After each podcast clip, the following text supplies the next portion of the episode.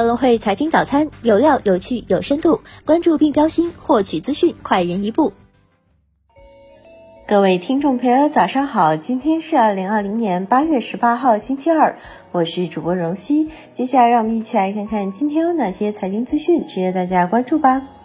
A 股方面，周一金融股暴涨，带动市场整体回暖，两市成交额再次回到万亿上方，沪指全天收涨百分之二点三四，报三千四百三十八点八点，深成指涨百分之一点八八，创业板指涨百分之一点零四，两市成交额一点一五万亿。北上资金净买入逾五十七亿，保险股暴涨居前，中国人寿涨停，券商板块紧随其后，招商证券等多股涨停，银行股集体上涨，黄金概念股尾盘走强，数字货币概念全天强势，军工股现涨停潮。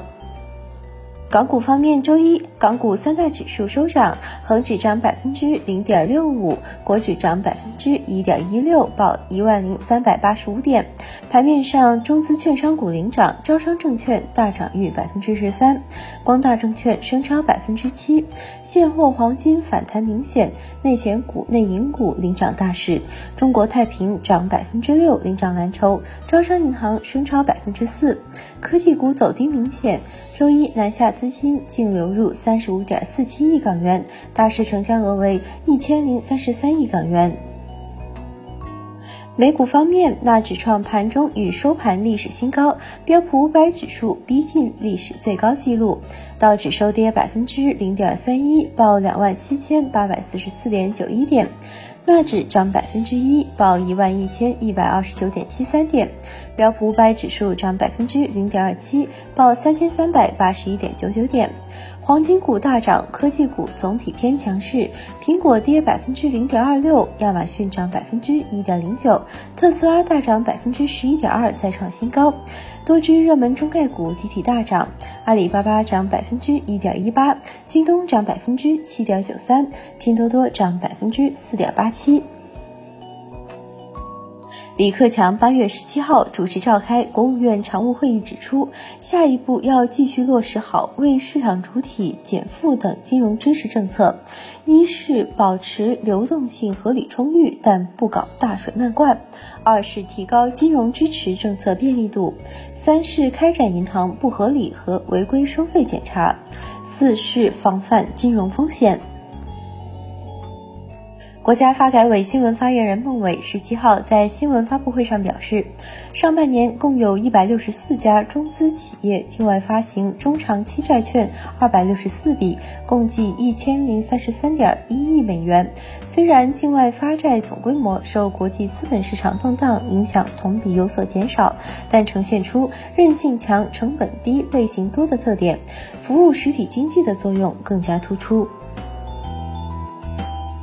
中国社会科学院农村发展研究所、中国社会科学院出版社十七号联合发布《中国农村发展报告（二零二零）》，预计到二零二五年，中国城镇化率将达百分之六十五点五，新增农村转移人口八千万人以上，农村就业人员比重将下降到百分之二十左右。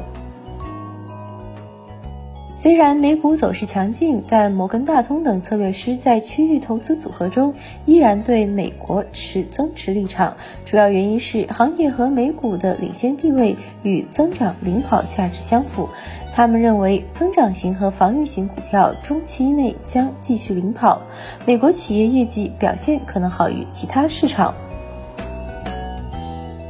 昨日，京东集团发布了香港上市以来的首份财报。第二季度，京东实现净收入两千零一十一亿元人民币，同比增长百分之三十三点八，增速创下公司近十个季度以来的新高，并首次实现单季净收入破两千亿元人民币，创造了中国零售及互联网单季收入的新纪录。